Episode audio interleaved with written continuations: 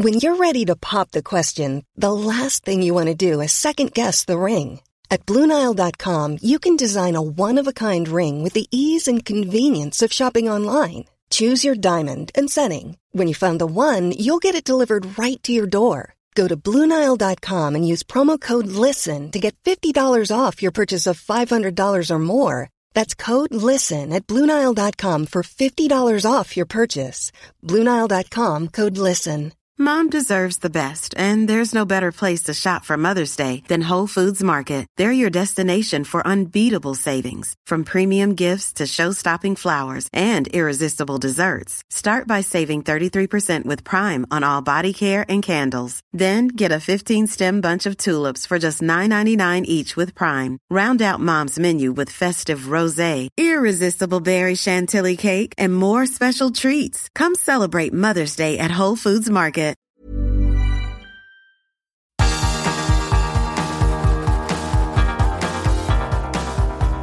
Universo Premier, tu podcast de la Premier League.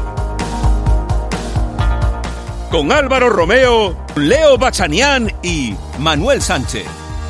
Hola, ¿qué tal? Yo soy Álvaro Romeo y estás escuchando Universo Premier. Desde hace tiempo vengo diciendo, apuntando, denunciando, si nos ponemos tremendistas, una tendencia que ya forma parte del paisaje del fútbol de este país y de esta liga. No es que yo sea el dios de la perspicacia, pero es que no hay que serlo para comprobar que desde que el Leicester City ganó la Premier, el factor sorpresa ha desaparecido en este país. Ya las sorpresas quedan limitadas a partidos sueltos, pero en la longitud de una liga, y si me apuran en una copa, a excepción del Leicester el año pasado, la sorpresa ya apenas existe, ya no hay sorpresas. El roscón de Reyes ya no tiene haba, ya nadie sabotea el ponche. Y la muestra más reciente de esto que les cuento sucedió el pasado fin de semana. El Liverpool y el Chelsea se clasificaron para la final de la FA Cup. ¡Qué casualidad! Estos dos equipos, el Liverpool y el Chelsea, jugaban hace varias semanas también la final de la Carabao Cup. Y era la primera vez desde 1993 que la final de la FA Cup y de la Carabao Cup la disputaban los mismos equipos en una misma temporada. Esto puede parecer anecdótico, pero no lo es en absoluto, porque desde hace mucho tiempo los matagigantes en Copa tienen una esperanza de vida cortísima, porque los grandes van a por las copas, aunque sea para quitárselas entre ellos, o para ganar partidos, avanzar, pasar de ronda y dar minutos a sus plantillones. Y también creo que aquí hay un efecto Pep Guardiola, sí, un efecto Pep Guardiola, porque sabemos que los equipos de Pep no tiran nada, son depredadores de títulos. El único sextete de la Liga Española lo tiene él, el único triplete doméstico en Inglaterra es suyo, y al rebufo de este City, que va por todos los títulos, se han sumado el Liverpool y el Chelsea. Y en Premier estamos en las mismas, y en semifinales de la Liga de Campeones también tenemos, voilà, al City y al Liverpool.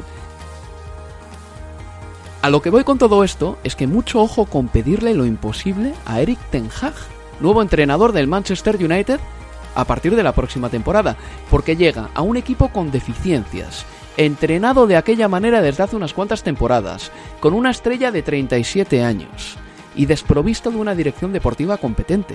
Aparte, que ya no estamos en los albores de la Premier League, cuando el Manchester United le quitaba al Leeds a Cantona y el trofeo pasaba de manos del Leeds a manos del Manchester United. Eso ya no existe, ni va a existir. Y encima las inversiones están controladas por el juego limpio financiero. Hoy en el programa vamos a hablar de esto, del 4-0 del Liverpool al United, del triunfo balsámico del City, del ascenso del Fulham a la Premier, un equipo abonado al sube y baja recientemente, y de otros muchos temas más.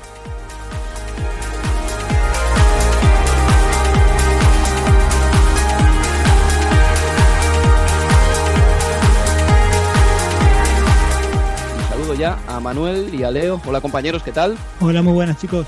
¿Qué tal Álvaro? ¿Qué tal Leo? Bueno, pues empezamos, si os parece, por el partido entre el Liverpool y el Manchester United 4 a 0. El martes se disputaba el clásico por excelencia de Inglaterra, en el que el Liverpool toreó al Manchester United. And here's Salah in the area, chips it over the goalkeeper, and there's another one. Two for Salah, four for Liverpool, and they have whacked the floor with Manchester United once again, and it all came from a wayward pass from Harry Maguire. Liverpool move through the gears, and Salah lifting the ball over David De Gea. and Liverpool have once again dominated their old foes, Manchester United, and they're going top of the Premier League tonight. Hay que decir que en el minuto 7 de partido la afición de Anfield se comportó con señorío porque aplaudieron a Cristiano Ronaldo, que perdió a su bebé recién nacido esta semana, y la afición de Anfield en el minuto 7, es decir, eh, en el minuto del dorsal de Cristiano, aplaudió a Cristiano Ronaldo y también a la familia Ronaldo y entonó el You'll Never Walk Alone. Así que ahí se comportó de maravilla. Un Liverpool que la verdad es que destrozó al Manchester United. Fue un oleaje continuo del Liverpool, una marea brava, una marea roja incontenible para el Manchester United. Hay que decir que el Liverpool además anotó algunos goles de bellísima factura. Me encanta el segundo gol de Mohamed Salah. Creo que es de los goles más bonitos que he visto esta temporada por la combinación rápida, vertiginosa del Liverpool y ese pase final de Sadio Mané. Leo, empiezo por ti. Prácticamente mm, sin, eh, vamos a decirlo así, sin, sin espacio para filtrar la pelota por ahí, además eh, haciendo un escorzo, Sadio Mané, muy complicado para darle la pelota a Sala. Es que se salieron tanto, bueno, Sala que finalmente volvió al gol, ¿no? Después de, después de seis partidos en, en Premier, eh, tanto él con su doblete como, como Luis Díaz, que marcando al comienzo del partido, y, el propio Sadio Mané, aunque me parece que por encima de todos ellos creo que la figura de, de Tiago Álvaro Manu fue la que mayor... Eh, aplausos se, termina, se termina llevando. Bueno, de hecho, Sala al final del partido terminó diciendo que eh, lo aplaudieron más a Teo que a cualquier otro, y mientras se reía lo, decía con, buena onda claramente eh, el egipcio, pero fue un partido perfecto del Liverpool. 15 a 1 a favor del Liverpool y el Manchester City en los cuatro partidos ante el United esta temporada. Y, lo increíble es que, que, es poco, porque en el Trafford el Liverpool marcó solo 5 porque no tuvo ganas de más, realmente por, por ejemplo, y, yo creo que, que, en definitiva estamos viendo o es un déjà vu a la temporada 18-19, ¿no? En, este cierre con, con, lo que está haciendo el conjunto de, de Klopp. En aquella oportunidad ganaron sus últimos nueve partidos, el City ganó sus últimos 14 juegos aquella temporada. Veremos cómo se, cómo se decanta en esta, pero a mí lo que me, lo que me sorprende es el nivel de consistencia bajo presión que es altísimo, quizás como nunca antes eh, en la historia de, de, la Premier.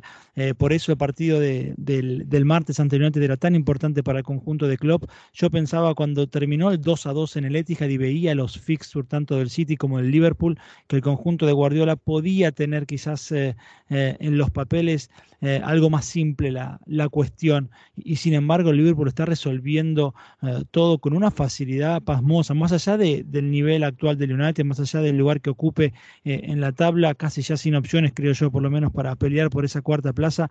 Lo del Liverpool es, es, realmente enorme en todas las líneas. La intensidad, fíjate que en la segunda parte, y creo que lo, escuchaba también a, Neville y a Carragher hacer mención a eso, con el partido ya 2 a 0 en favor del conjunto de, Casa Club, estaba machacando y machacando o a Robertson o a Van Dijk e iban tres o cuatro minutos de, de la segunda parte. Me parece que habla muchísimo, no solo ya del nivel futbolístico, sino del nivel mental y de intensidad al que han acostumbrado estos futbolistas, al que se han acostumbrado de, la mano del alemán?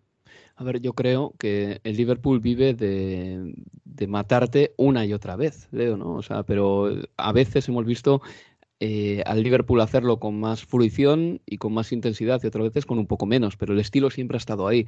Mm, creo que este partido demostró que hay una brecha gigantesca, o sea, casi tectónica entre el Liverpool y el Manchester United y conseguir cerrarla le va a costar mucho al Manchester United por mucho que se haya traído a Eric Ten Hag. De hecho, al final del partido, Ralph Rangitz dijo que Klopp llegó con la temporada empezada como él, pero que Liverpool ha construido un equipazo y catalogó al Liverpool así, como un equipo que tiene 25 coches de Fórmula 1 en la plantilla. O sea, el elogio estaba ahí, Manuel, y sí que es verdad que este Liverpool, como hemos dicho en anteriores programas, en primer lugar, ha fichado muy bien en los últimos cinco años y no ha perdido a ningún jugador importante, aparte de Philippe Coutinho, que yo creo que el Liverpool estuvo encantado de dejar salir. Eh, entendemos que, se refería a Ragnick a 25 Fórmula 1 de los buenos, no un Haas o, un Williams.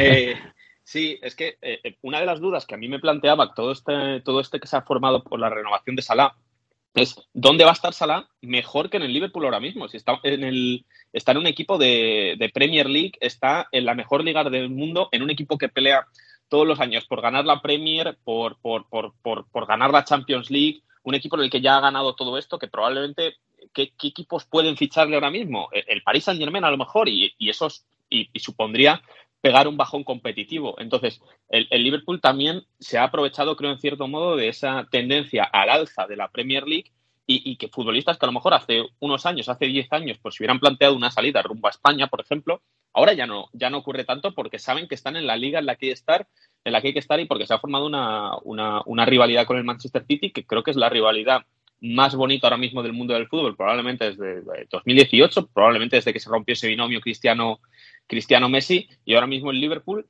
está incluso un paso por encima de, del Manchester City en algo que, si nos lo hubieran dicho el año pasado, nos hubiéramos quedado sorprendidos. Si nos hubieran dicho el año pasado que el Liverpool tiene mejor plantilla que el Manchester City, pues yo creo que muchos hubiéramos dicho que eso era prácticamente imposible, sobre todo cuando el propio eh, Liverpool estaba, cuando el propio Manchester City estaba a punto de firmar a Harry Kane. Es que tiene todas las posiciones dobladas, todas, absolutamente todas, eh, y realmente han respondido todos los futbolistas, porque en la final de la Carabao Cup fue el portero suplente. Eh, Chimicas el otro día contra el Benfica estuvo muy bien. Keita y Thiago Alcántara eh, están jugando bien juntos cada vez que juegan juntos. Y creo en definitiva que, es que lo tiene todo. Además se ha traído a Luis Díaz también, que es un driblador magnífico, que era un futbolista que iba a venir muy bien para dar un poco de refresco a los de arriba. Y ahora es que Roberto Firmino se ha convertido de repente en la quinta opción, pero es que es una quinta opción de lujo. El Liverpool se ha hecho un equipazo y yo creo que si ahora mismo la liga empezase y hubiese siete partidos para el Manchester City y siete para el Liverpool, los dos empezando de cero, la liga la ganaba el Liverpool seguro porque está goleando con mayor facilidad. Y la diferencia de goles ya, de hecho, es mejor del Liverpool en la Premier League que, que la del Manchester City, pero es que se sacan un punto de distancia. Y el Liverpool igual acaba con una diferencia de goles, 20 goles superior a la del City, porque está mucho mejor en este momento, pero ese punto de ventaja marca la diferencia. Eh, antes alguno de los dos hacía alusión, por cierto, a este Liverpool que está haciendo muchísimos puntos y también a, esa final de FA Cup que va a jugar el Liverpool, que está en disposición además de ganar cuatro títulos esta temporada porque ya ha ganado la Carabao Cup, puede ganar la Premier League, va a jugar la final de la FA Cup y en Liga de Campeones se mide al Villarreal. Un inciso nada más sobre el Villarreal, porque yo creo que eh, el eh, equipo de una Emery contra la Juventus encontró a una Juventus desmejorada y contra el Bayern eh, en ningún momento sufrió esa tormenta que todos esperábamos que iba a tener que padecer en el Allianz Arena. Pero contra el Liverpool sí va a sufrir esa tormenta, porque los centros de Trent Alexander-Arnold son mejores que los de Sané, porque los centros de Robertson desde la izquierda son incesantes, porque el Liverpool, y creo que lo decía Leo anteriormente, va al ataque con mucho, te va con Van Dijk también para los corners, te va con Matip, con, con que está marcando tantos. En definitiva, el Liverpool ahora mismo tiene un poder de fuego que no tiene ningún otro equipo en Europa. Yo ahora mismo sí que creo que esta eliminatoria de Liga de Campeones, semifinales contra el Villarreal, es hasta cierto punto muy factible para el Liverpool. Nunca vamos a dar, por ejemplo, en una semifinal un 70-30 ¿no? Eh, de favoritismo para un equipo, pero en esta de Champions League en concreto, llegados a este punto y viendo a este Liverpool, es inevitable decirlo, al Villarreal le va a tocar lidiar con la más fea de todas. Y te agrego algo más a eso que dijiste. Perdón, hermano, cortito. Es que el Liverpool también en contrario de la Juventus y del propio Bayern, se puede permitir defender con dos futbolistas, con Van Dijk y con quien lo acompañe, con Conate o con Matip, sin ningún tipo de problema, cosa que finalmente no pudo mantener el Múnich en el cierre del partido y por eso termina llegando al gol del empate. Pero este Liverpool te puede marcar con dos hombres en la mitad de la cancha sin ningún problema. Ya lo ha demostrado en otras oportunidades, con lo cual hasta así también te termina cerrando las chances del contraataque solo con dos centrales por muy bien que contragolpee el Villarreal ahora mismo, que el otro día contra el eh, Valencia marcó dos goles Yuma, es verdad que era un Valencia que estaba pensando en la final de Copa. Por cierto, igual no está encima Gerard Moreno en el partido de Anfield, que para el Villarreal va a ser una baja tremenda. Manuel, te escucho ya con lo último que tengas que decir del Liverpool. Nada, que también creo que el Liverpool tiene un, un, ritmo competitivo mayor que el del Bayern de Múnich. Al final puede que sí que note ese desgaste de tener la, creo que puede cerrar la Bundesliga este, este, este, mismo fin de semana. O sea, que eso nos habla eh, de, cómo, de cómo han llegado hasta este punto de la temporada. Siempre esa placidez que tienen durante todos los años les ha podido pasar factura a la hora de medirse al, al, Villarreal en cuartos y el Liverpool está ahora mismo en otro escalón de ritmo competitivo porque todos los partidos que juega son para ganarlos y para golear. Pues bueno, Eso en lo que respecta al Liverpool. En lo tocante al Manchester United, aparte de su derrota por 4-0, que le deja, por cierto, sexto en la clasificación, con un partido jugado más que el quinto clasificado y que el cuarto clasificado, eh, y el United está ahora mismo a tres puntos del cuarto, que es el Tottenham, pero reitero una vez más, el Tottenham ha jugado un partido menos. Por lo tanto, Tottenham cuarto 57, Arsenal quinto 57 puntos, Manchester United sexto con 54 puntos. El United hoy ha anunciado que Eric Ten Hag será su técnico para la próxima temporada. Ha firmado tres años con opción a uno más. Hay que decir, por cierto, que esta semana los dos principales ojeadores del Manchester United han salido del club. Eh, no sé si estas dos noticias están necesariamente relacionadas o vinculadas de ninguna manera. Pero bueno, el fichaje de Ten Hag, que era cuestión de tiempo que llegase al equipo, ya ha sido anunciado. Y hay una reflexión que yo os traigo de todo esto, que es muy difícil que haciendo un buen trabajo en equipos de segunda fila, llames la atención de los clubes poderosos en Inglaterra. En los últimos años, cuando los equipos grandes se traen un entrenador, se lo suele traer de fuera, de otras ligas. Eh, hablamos de Guardiola, de Klopp, hablamos de Conte, hablamos de Mourinho cuando estuvo en el Tottenham el año que viene, el año pasado, perdón, pero pocas veces alguien promociona del Brighton, alguien promociona de un equipo como, como el Newcastle, etcétera, etcétera, etcétera. Eso no está pasando casi nunca, ha habido excepciones, sí, pero muy pocas, Nuno que ya vemos lo que tardaron en contratarle, por cierto, en verano, que dudaban de su contratación y le echaron rápido. Están eh, otras opciones que eran un poquito más nostálgicas, eh, como por ejemplo la de Lampard, la de Solskjaer, David Moyes en el año 2012 al Manchester United, pero las opciones realmente es muy poco. En los últimos 10 años se ha visto que la tendencia es clara. Se trae a los entrenadores que la montan, que la lían parda en la Liga de Campeones y poco importa eh, lo que hagan otros técnicos con menos presupuesto en equipos de Premier League. Bueno, otro caso sería el de, el de Mikel Arteta con el Arsenal, pero bueno, ya sabemos también que, que, efectivamente también entró en, juego el factor nostalgia. O, quizás también el de Unai Emery, ¿no? Viniendo a la liga, a la liga inglesa para, para suplir a, a, Wenger en su día, pero no, no, no, funcionó eh, porque no cayó de pie, porque no le dieron el suficiente tiempo, porque al final un entrenador español en la Premier, pues también necesita esa clase de apoyo y de tiempo a largo plazo para, para funcionar.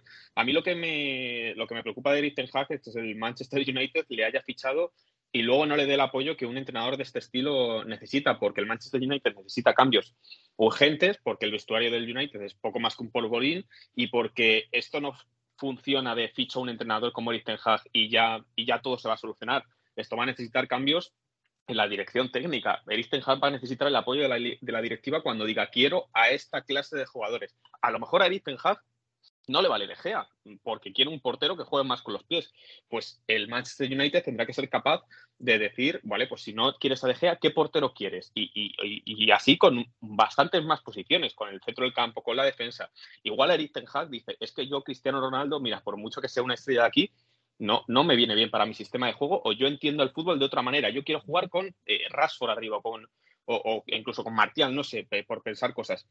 Y entonces el Manchester United va a tener que tener el coraje de decir, vale, pues si Eric Ten Hag dice esto, le vamos a hacer caso, Cristiano Ronaldo no va a jugar a, no va a jugar no va a jugar más en el Manchester United y ahí es donde de verdad el United tiene que pegar un cambio porque es obvio que lo de los últimos 10 años, desde la salida de, Alex Ferguson, no ha funcionado. ¿Te parece una buena opción, Leo? Sí, a ver, evidentemente es dentro de, las ligas eh, por fuera de, la Premier, uno de los entrenadores que, más cotizaba, que más cotiza Eric, Eric Ten Hag. Yo creo que sí, hay mucho por, cambiar allí. Eh, algunos datos, mira, la temporada pasada, Álvaro Hermano, el United fue el quinto equipo de la Premier que más presionó en el último tercio de, la cancha, por detrás del Liverpool, Leeds, Sheffield United y el City. Lo hacía 35 veces cada 95 minutos, esto de presionar en el último tercio de terreno rival. Esta temporada ese mismo rubro estadístico, la presión en el último tercio de terreno rival pasó del quinto lugar al decimoséptimo. O sea, es de abajo hacia arriba el tercer peor equipo o el que menos presiona a United en la Premier. Y se creía, se suponía que era allí donde Ragnick venía a hacer una diferencia con sus antecesores. Eh, y bueno, y Ten Hag entra dentro de ese mismo hilo de entrenadores que asociamos con la presión alta. Lo ha demostrado con su Ajax. Bueno, esa misma idea va a tener que retomarla y de manera urgente. Veremos, por ejemplo, qué pasa con futbolistas como, como Van de Beek que lo tuvo en su mejor esplendor en el Ajax, a préstamo en el Everton, cuando vuelva, ¿qué ocurrirá con él? Pero hay mucho trabajo por delante y coincido con Mano, le van a tener que dar las riendas para que haga y deshaga a su antojo, si no, va a ser otra vez un proyecto más que pasará y, estaremos en un año o dos años hablando qué pasó con, con Ten Hag. Pero de todas maneras, esto ya no es el año 2005, o el año 2007, cuando de repente el Manchester United pierde una liga con el Chelsea de Mourinho o dos y dice, mira, he detectado cuál es el problema, necesito a Vidic y a Carlos Tevez. Y estos dos jugadores me van a ayudar a ganar de nuevo las ligas. Eso ya no se puede hacer, porque el nivel del City y del Liverpool es estratosférico. Esta campaña van a hacer fácilmente 25 puntos más que el Manchester United. ¿Cómo recortas tú eso? Eso en primer lugar. Y en segundo lugar, que ahora mismo existe el juego limpio financiero, no como hace 15 o 17 años. O sea, por cada mm, fichaje que hagas, tienes que ir quitándote lastre también. No va a ser nada fácil, ¿eh? porque esta plantilla del Manchester United yo no sé cuánto maquillaje necesita, no sé cuántos nuevos efectivos necesita, pero si Ten Hag viene con unas ideas y dice, hay una serie de futbolistas que no encajan en mi plan, no es tan fácil reconstruirse ya en el año 2022 como lo era antes. Ragni dice que por lo menos 10 por lo menos 10 futbolistas tienen que, tienen que variar. Es un número muy importante para hacerlo en un verano y más sabiendo el resto de equipos, que el Manchester United es, si no el equipo más valioso del mundo, el segundo más valioso, no sé cómo estará ahí la pelea con el Real Madrid, y, sabiendo que necesitan fichar y que necesitan gastarse porque los éxitos deportivos brillan por su esencia y porque se van a cumplir cinco años desde que el Manchester United levantó su último título. Es una barbaridad de tiempo y es algo que si lo trasladáramos a Real Madrid y Barcelona en España nos parecería inconcebible. Pues sí, así es, estoy absolutamente de acuerdo y no va a ser fácil, ¿eh? creo, para el Manchester United, por mucho nuevo entrenador que se traiga.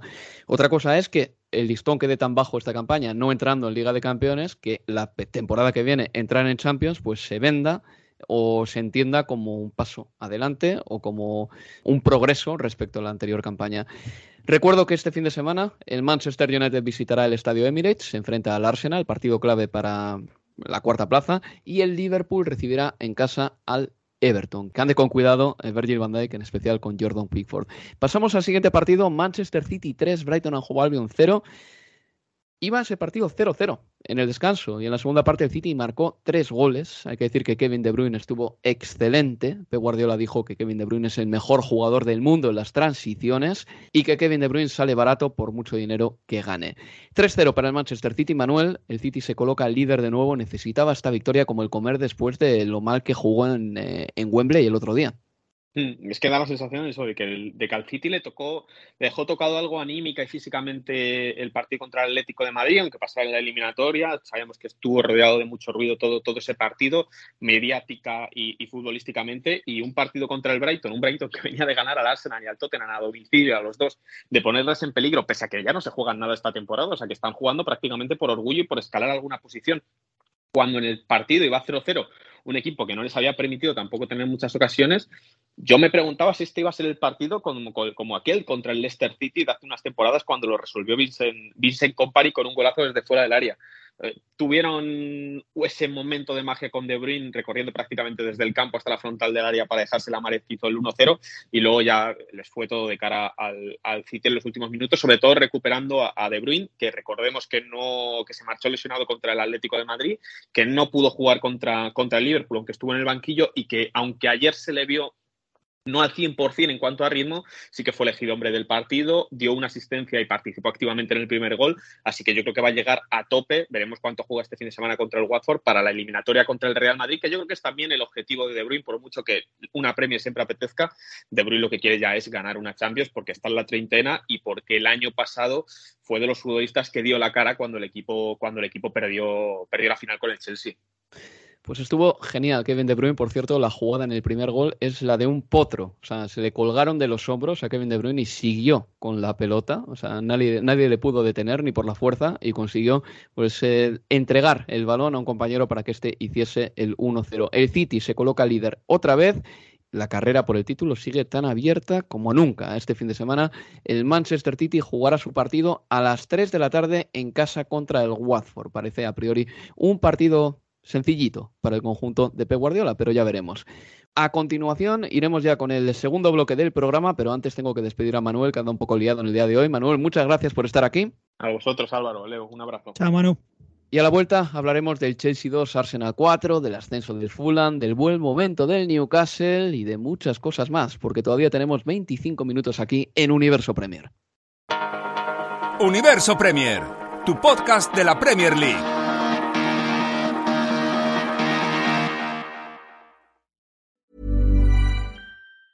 Hey, it's Danny Pellegrino from Everything Iconic. Ready to upgrade your style game without blowing your budget? Check out Quince. They've got all the good stuff, shirts and polos, activewear and fine leather goods, all at 50 to 80% less than other high-end brands. And the best part? They're all about safe, ethical and responsible manufacturing. Get that luxury vibe without the luxury price tag. Hit up quince.com slash upgrade for free shipping and 365 day returns on your next order. That's quince.com slash upgrade. Hiring for your small business? If you're not looking for professionals on LinkedIn, you're looking in the wrong place. That's like looking for your car keys in a fish tank. LinkedIn helps you hire professionals you can't find anywhere else, even those who aren't actively searching for a new job but might be open to the perfect role. In a given month, over 70% of LinkedIn users don't even visit other leading job sites. So start looking in the right place. With LinkedIn, you can hire professionals like a professional. Post your free job on linkedin.com slash people today. Mom deserves the best, and there's no better place to shop for Mother's Day than Whole Foods Market. They're your destination for unbeatable savings, from premium gifts to show-stopping flowers and irresistible desserts. Start by saving 33% with Prime on all body care and candles. Then get a 15-stem bunch of tulips for just $9.99 each with Prime. Round out Mom's menu with festive rosé, irresistible berry chantilly cake, and more special treats. Come celebrate Mother's Day at Whole Foods Market.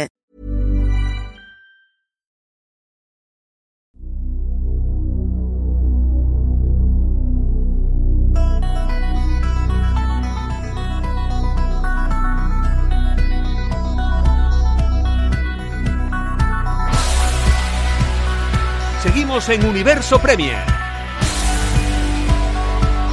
Había abierto el melón de Kevin De Bruyne anteriormente y me gustaría escuchar también la opinión de Leo Bachanian. No sé si Leo sabía que Kevin De Bruyne podría ganar este año también, porque está jugando muy bien, el premio al mejor jugador del año, el de PCA, que lo otorgan los futbolistas y es el que más eh, orgullo da a los jugadores ganar porque se lo dan sus propios compañeros. Nadie lo ha ganado jamás tres veces este premio. Bale lo ha ganado dos veces, Cristiano dos veces, Thierry Henry otras dos, Alan Shearer otras dos, Mark Hughes otras dos, Kevin De Bruyne lo ha ganado en dos ocasiones consecutivas, en 2020 y 2021. Bien, si gana la liga el Manchester City en 2022, lo normal es que se lo den a él también, Leo.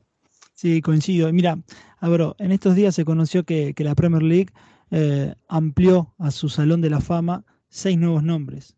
Eh, Didier Drogba, Sergio Agüero, Peter Schmeichel, Vincent Company, Paul Scholes y e Ian Wright. Bueno, Kevin De Bruyne, cuando se te retire de, de, la Premier, va a tener su lugar también allí. Y respecto de, de, lo más cercano a tu pregunta, yo creo que sí. Si el Manchester City, me parece que eso es importante, se termina llevando esta Premier, Kevin De Bruyne va para quedarse por tercera vez con ese premio individual, sin duda.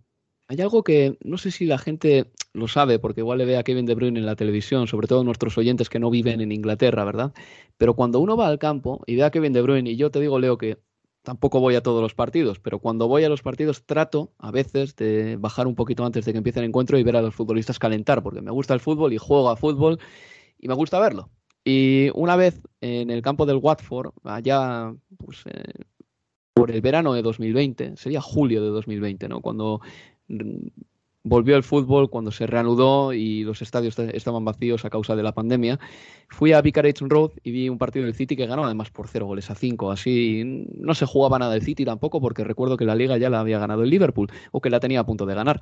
Y me bajé pues a ras de césped para ver a calentar a los futbolistas y de Kevin De Bruyne me sorprendió una cosa que es la fortaleza. Es el típico tío que no eh, se ha fortalecido en el gimnasio. Igual sí va al gimnasio, pero es fuerte por naturaleza. Es el típico tío que en el colegio era fuerte porque había nacido así. O sea, era un brutote. Y es un futbolista que lo demostró, por ejemplo, en el primer gol que marca el City el otro día contra el Brighton. No sé si te fijas en esa transición que hace, ofensiva, en la que le intentan parar por lo civil o lo, lo criminal, pero no hay manera de detenerle cuando va en carrera. O sea, eh, es un tío que es muy potente. Tiene una fortaleza para irrumpir que, que me llama la atención porque es verdad que en el fútbol, de élite todos son atletas, pero Kevin De Bruyne lo es incluso un poquito más. Y lo es con, eh, con, el balón en los pies, que es además mucho más difícil también. Y me gustó que, Guardiola hiciera la, la, diferencia de una faceta del juego, porque habrá gente que le parezca que Kevin De Bruyne es el mejor futbolista del mundo en todo sentido y me parece bárbaro, pero Guardiola habló de el mejor futbolista del mundo en transiciones de defensa-ataque. Y en la jugada del gol que ha demostrado, y me parece que hemos visto de eso en, De Bruyne, lo hemos visto muchísimos fines de semana y consigo con Guardiola. Yo creo que quizás sí, en esa faceta seguramente Kevin De Bruyne, si no es el mejor, está ahí en el en el podio y, y consigo, fortísimo, fortísimo porque no hay manera entonces de hacer lo que hizo en el, en el primer gol. Es que es un, es un potro, o sea, es un animal salvaje cuando va en las transiciones. Ah, y no quiero meterme en eh, las competencias de Guardiola, pero hay otra cosa que Kevin De Bruyne hace mejor que nadie, meter los centros al núcleo del área pequeña. Esta temporada igual lo ha hecho un poquito menos por un tema de la posición en la que está jugando, porque el City ya no centra para futbolistas como Agüero, pero eso leo también, ese centro de Kevin De Bruyne ahí al área pequeña es inigualable. Sí, en a ver, es como si trazáramos una línea en diagonal imaginaria desde el vértice del área en el costado eh, derecho del ataque del City. De hecho, para, para figurarlo, me acuerdo cuando el Southampton venció 3 a 2 o 2 3 al Tottenham eh, hace ya uno o dos meses atrás, una de las derrotas con, con Conte antes del arranque de esta buena racha, y dos centros para los últimos dos goles fueron de World Pros desde ese costado, hablábamos de la zona Kevin De Bruyne. Así que sí, es sin duda en ese lugar donde nadie opera como él en ese tipo de, de envíos del costado, ni siquiera Alexander Arnold. Bueno, pues viajamos al sur y en concreto al miércoles por la noche. Chelsea 2, Arsenal 4. Leo, ¿podemos hablar de que el Chelsea se está metiendo en un pequeño berenjenal o es pronto todavía? No, no creo que se esté metiendo en un, en un berenjenal. A ver, es tercera derrota consecutiva en casa, 11 goles encajados en el camino entre Brentford, Benzema y Arsenal. Eh, en Stan, sí, sí, no digo Real Madrid, digo Benzema. En Stanford Bridge esta temporada los de Tuchel Álvaro sumaron 26 puntos, lejos de los 35 del City y los 42 del Liverpool. Eh, todo es extraño, ¿no? En este Chelsea que hace casi dos meses que vive en un limbo del que todavía no sabemos realmente cómo, cómo saldrá. Más allá de, de lo de anoche, no lo tengo en cuenta en lo que voy a decir, pero cuando uno ve cómo se ha manejado el Chelsea desde 2003 para acá, una temporada como esta, la 21-22, en la que tiene una final de FK por pelear, pero luego quedó fuera de, de todo, aunque perdió una final de, Copa de la Liga ante el Liverpool, eh, lo lógico sería pensar que su entrenador no llegue al verano. Pero claro, así se manejó siempre el Chelsea de, de Abramovich. Y este ya no es más el Chelsea de Abramovich, o no lo será en cuestión de semanas. Y esa incertidumbre incluye a nuevos dueños, futbolistas y, entrenador. En este contexto, eh, o este eh, contexto ayuda a la hora de jugar, seguro que no. ¿Es lo que lo explica todo? Tampoco.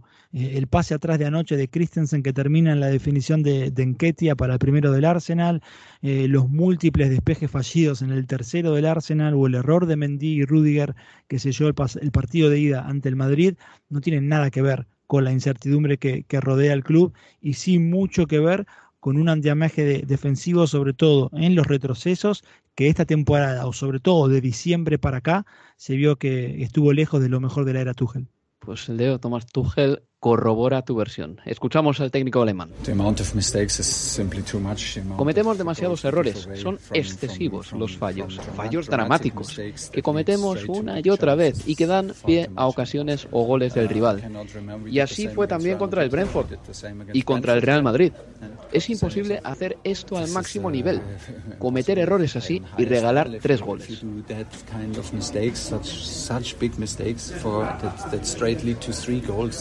Ahí están las declaraciones de Thomas Tuchel, un técnico que cuando tiene que reñir a sus futbolistas en público lo hace, Leo. Hay otros entrenadores que se arrogan la responsabilidad en público y luego en privado seguro que em, echan la bronca a sus jugadores, ¿no? Pero Thomas Tuchel nunca tiene ningún tipo de remilgo en decir públicamente si algún jugador eh, suyo ha fallado. ¿eh? Le está quemando mucho esto al técnico alemán. Es verdad que los errores individuales existen, pero también existen, y esto se lo recuerdo a todos los oyentes, los aciertos individuales. Así que cuando le Em, otorguemos la victoria a un entrenador, tenemos que recordar que es porque este futbolista ha disparado bien, porque este jugador se ha inventado una genialidad, porque este tiro desde fuera del área ha entrado, o porque el rival comete errores también. Quiero decir que los entrenadores tienen responsabilidad hasta cierto punto, pero cuando empieza el partido, la cosa ya es de los futbolistas y pocas veces el entrenador puede cambiar sustancialmente un partido desde el banquillo. Pero Leo, el Arsenal está en un punto muy extraño, muy extraño, casi tan extraño como el del Chelsea, porque viene de una irregularidad recalcitrante en las últimas tres semanas y de repente va a Stanford Bridge y gana.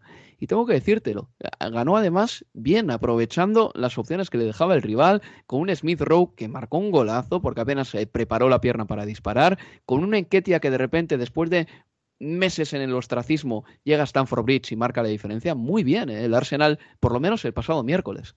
Sí, vital y en el momento oportuno, eh, porque hablamos ¿no? de, la pelea por quedar en puesto de Champions, porque venía, como vos marcabas, de tres derrotas consecutivas, porque vuelve, en definitiva, Álvaro, a, depender de sí mismo, porque si bien está quinto por diferencia de gol respecto del Tottenham, todavía deben enfrentarse, eso será el 12 de mayo, con lo cual termina, o en teoría dependiendo de, sí mismo, eh, sale fortalecido su entrenador después de un partido como el de anoche, eh, en un escenario sale fortalecido además también por el escenario donde logró el triunfo, porque lo hizo con la cassette Martinelli, por ejemplo, entre los suplentes, porque marcó dos goles un futbolista como Enquetia que hacía 367 días que no marcaba uno, eh, porque tuvo en el eje de la mitad de la cancha quizás eh, Álvaro la figura menos pensada, como Mohamed El Neni, que hizo un partido muy, pero muy serio.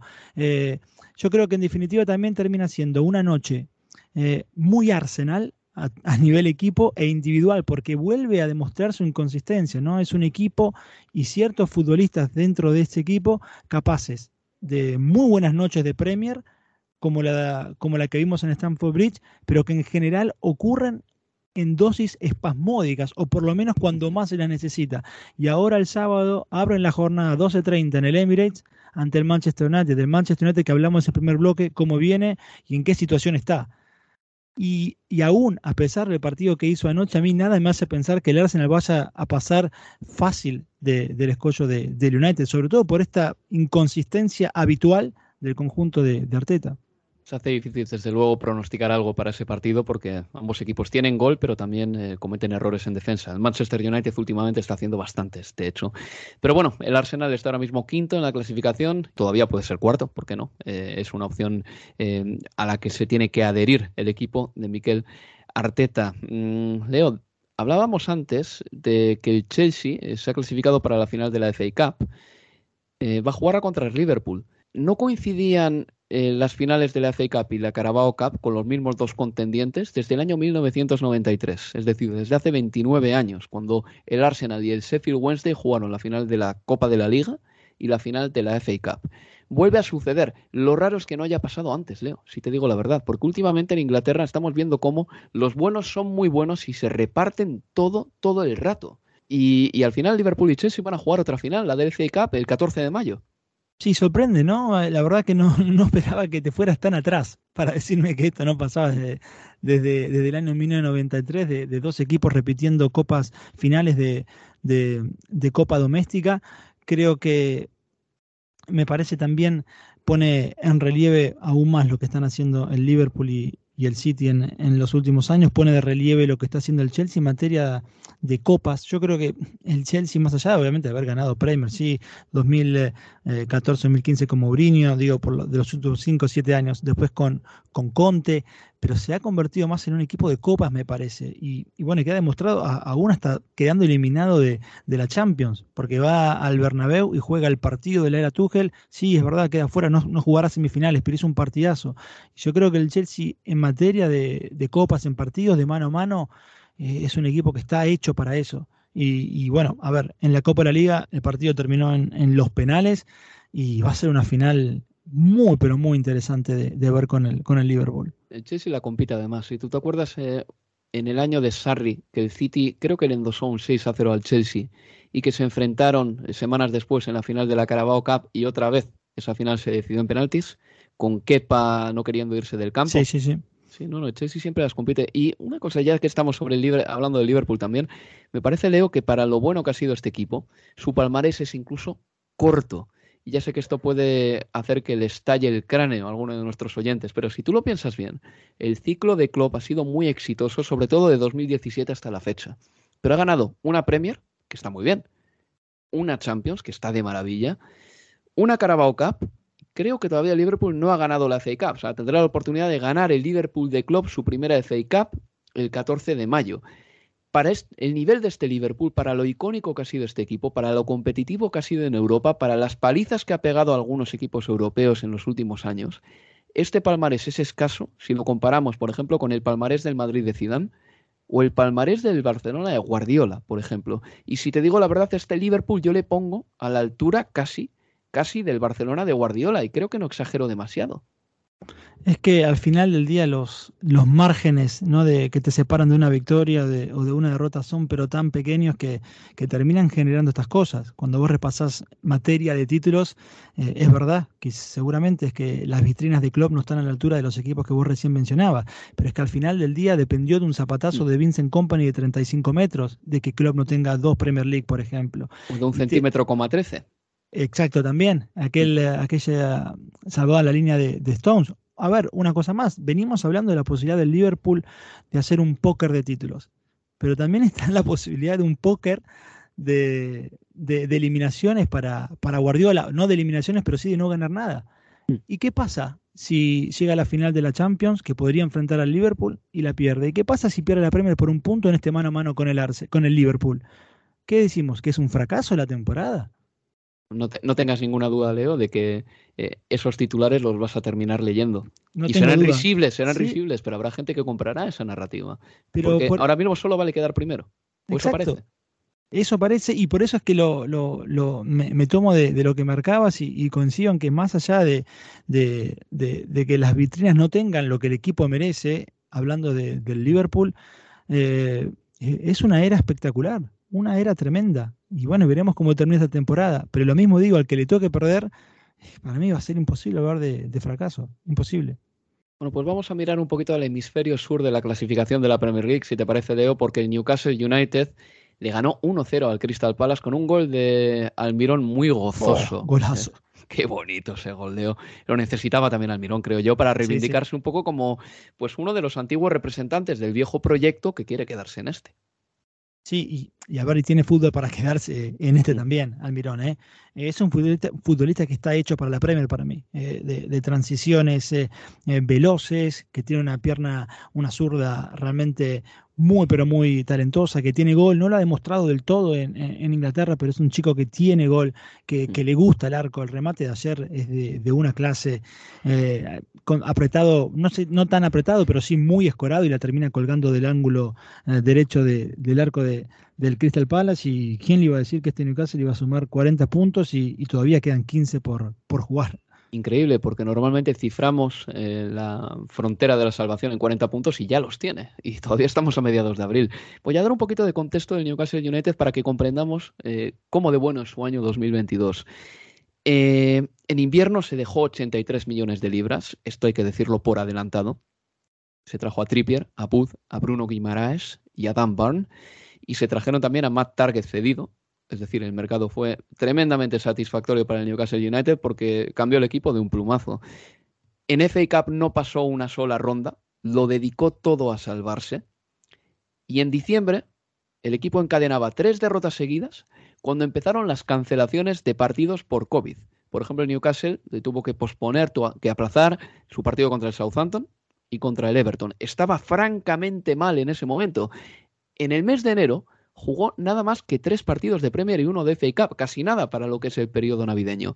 Pero desde entonces ha jugado un montón de partidos y en 2022 ha conseguido 29 puntos. Es una salvajada. En cuatro meses ha conseguido 22 puntos, o tres meses y medio, porque estamos a mediados de abril. Impresionante lo del Newcastle United. Y vamos a ver, Leo, este verano, lo que hace el Newcastle United.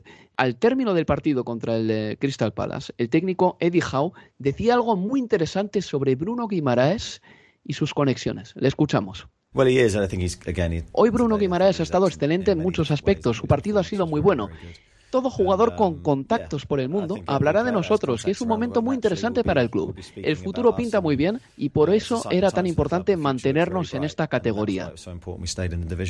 Es decir, Leo, Eddie Howe está aludiendo a los buenos contactos que puede tener Bruno Guimaraes para hablar bien del Newcastle United. Esto es un factor que cuenta también. Fíjate cómo declaró mm, el propio Guimaraes el domingo pasado, después de, marcar los dos goles ante el Leicester y sobre todo que el segundo es ya en el minuto 95, él hablando de que esta es mi casa, este es mi futuro y hablando maravillas del proyecto. Yo creo que lo que termina diciendo Howe ayer va de la mano de lo que declaraba su futbolista tres días atrás y que es eh, algo a, pensar también, ¿no? Lo que es la opinión del futbolista respecto de otros que pueden llegar a llegar. Porque al final del día, a ver, cualquier futbolista que esté por dar un paso, como puede ser el de llegar a un equipo como el Newcastle, ¿qué es lo primero que hace? WhatsApp, llama, se conecta, dame una opinión, esto, lo otro. Bueno, y si la cabeza de tu proyecto, no solo el, eh, entrenador, pero el futbolista, madre de, ese proyecto, que en este caso es Guimaraes, porque es el futbolista más caro, la historia del, Newcastle, habla maravillas, bueno, seguramente pueda, pueda generar cosas buenas para, para su equipo. Y bueno, ya por concluir eh, la jornada esta intersemanal, los partidos entre semana de la Premier League, decir que el Everton empató a uno con el Leicester City, un resultado medianamente bueno para el Everton, medianamente bueno, ¿eh? tampoco tiremos eh, las lancemos las campanas al vuelo, porque el Burley empató a uno el fin de semana frente al West Ham United en el London Stadium. Hay que decirle que cuando el Burley estaba jugando contra el West Ham, su ex técnico, recién cesado, estaba de concierto. No sé si has visto las fotos de Sondites, que parece un tipo muy, muy rejuvenecido de repente. Lo echaron el jueves y el sábado de la noche ya estaba allí en, Nottingham uh, liándola en, la noche. no liándola, no, disfrutando, que es, diferente. Eh, le echaron el jueves y el sábado ya tenía 10 años menos. Eso es. con ese polo y tal. Además, es un tío que está bastante en forma, ¿eh? Para tener 50 años y tal. sí, sí. Me parecía una foto curiosa. Estaba, por cierto, con Steven Reid, que trabaja también en el Nottingham Forest y está, evidentemente, muy metido en el fútbol. Jugó incluso a las órdenes de Sondites. Pues la pelea por el descenso está tal que así. Con el Norwich City con 21 puntos a 8 de la salvación, muy difícil para los Canaries. Con el Watford con 22 puntos a 7 de la salvación. El Burley 25 y el Everton 29. Así están las cosas por abajo y hablamos de los equipos que lo están pasando mal, que están evidentemente mirando por el retrovisor a ver si me quedo en Premier League un año más o no. Pero tenemos que también hacer mención a lo que hizo el Fulham, porque ha ascendido de nuevo a la Premier League.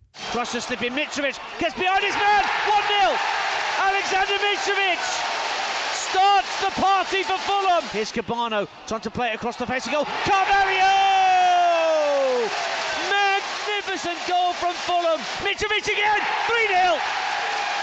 Premier League bound. And that's 40 goals for Alexander Mitrovic. And the full-time whistle goes and Fulham are back in the Premier League. Porque el martes el Fulham le ganó por 3 a 0 al Preston North End. Tres ascensos en cinco temporadas para el equipo de los, del oeste de Londres. Por cierto, el oeste de Londres la próxima temporada va a tener al Chelsea, al Fulham y seguramente al Brentford. No está nada mal y Mitrovic ha marcado 40 tantos esta campaña en eh, la Championship. Han sido realmente los goles que han catapultado al equipo de Marco Silva a la Premier un año más. Tú estuviste, Leo, ahí en Craven Cottage. Cuéntame si puedes, en un minuto y medio, cómo te pareció o qué te pareció este Fulham. A ver, después de un comienzo algo nervioso, los primeros 10 minutos hasta el primer gol de, Mitrovic, después del gol el equipo se, se, calmó y comenzó a jugar muy, pero muy bien. Da gusto ver jugar a este, a este Fulham. Venían de dos derrotas consecutivas, había cierto nerviosismo, sobre todo porque sabían que el objetivo estaba ahí a nada. Eh, debían sacar los tres puntos y ya, y ya tenían certificado el ascenso y lo hicieron con eh, a lo grande realmente. A ver, Harry Wilson, eh, Nico Williams, Fabio Carvalho, da placer verlo jugar. Reed en la mitad de la cancha, Tom Kirby, que es un histórico de, del Fulham, eh, en el lateral izquierdo, pero sobre todo Nico Williams, Wilson y Carvalho. Sinceramente, así hay futuro y veremos si es que los puede quedar, si los puede, si los puede usar, utilizar en, en Premier League. Si eso ocurre, quizás el Fulham puede optar, y si hace las cosas bien en el mercado de pases, a quedarse finalmente, a no ser este equipo ascensor que vos mencionabas en el arranque de, del programa. Lo de Mitrovic, tremendo, 40 goles en 40 partidos, pero no solo es los goles o lo que pelea, sino que también te puede dejar de frente al arco, como lo hizo con Carvalho, con un taco de espaldas. Realmente tiene todo el repertorio, le queda chico la Championship, veremos si puede tomarse revancha en Premier, porque con el Newcastle y con el propio Fulham no le fue bien. Pues bueno, bienvenido al Fulham, bienvenidos a los Cottagers y el año que viene estarán en Premier League una temporadita más. Esperemos que duren, ¿no? Eh, esta vez y que no bajen a las primeras de cambio. Esto ha sido todo por nuestra parte, Leo Achania. Muchas gracias, ¿eh? Un placer, Álvaro. Antes de irnos, les recuerdo que este sábado emitiremos el Manchester City Watford. El cara a cara entre estos dos equipos arroja algunos datos de terror. Escuchen, desde que Guardiola entrena a los Sky Blues, el Manchester City suma 38 goles contra el Watford por tan solo 4 goles de los Hornets. Unas palizas, todas ellas bastante recientes, que así de entrada no dan mucha esperanza al Watford pero hay una cosa segura, nunca, nunca sabemos lo que va a pasar a ciencia cierta en un partido de fútbol. El pronóstico no siempre se cumple, por decantado que parezca, a favor de un equipo. ¿Qué se creen? ¿Que el Manchester City esperaba pinchar ante el Palace? O ante el Southampton, como le ha pasado dos veces esta temporada. Así que yo les invito a que nos sigan este sábado a las 3 horas de Inglaterra, porque todavía este partido no se ha jugado, no hay nada escrito. Y les agradezco un montón, como siempre, su fidelidad a este programa. Se despide de todos ustedes Álvaro Romeo. Adiós amigos, adiós.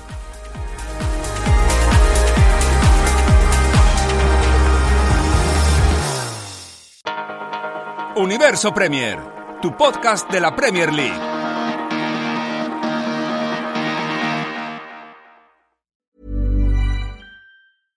Imagine the softest sheets you've ever felt. Now imagine them getting even softer over time. That's what you'll feel with Bowl and Branch's organic cotton sheets. In a recent customer survey, 96% replied that Bowl and Branch sheets get softer with every wash. Start getting your best night's sleep in these sheets that get softer and softer for years to come. Try their sheets with a 30-night guarantee. Plus, get 15% off your first order at bowlandbranch.com. Code BUTTERY. Exclusions apply. See site for details.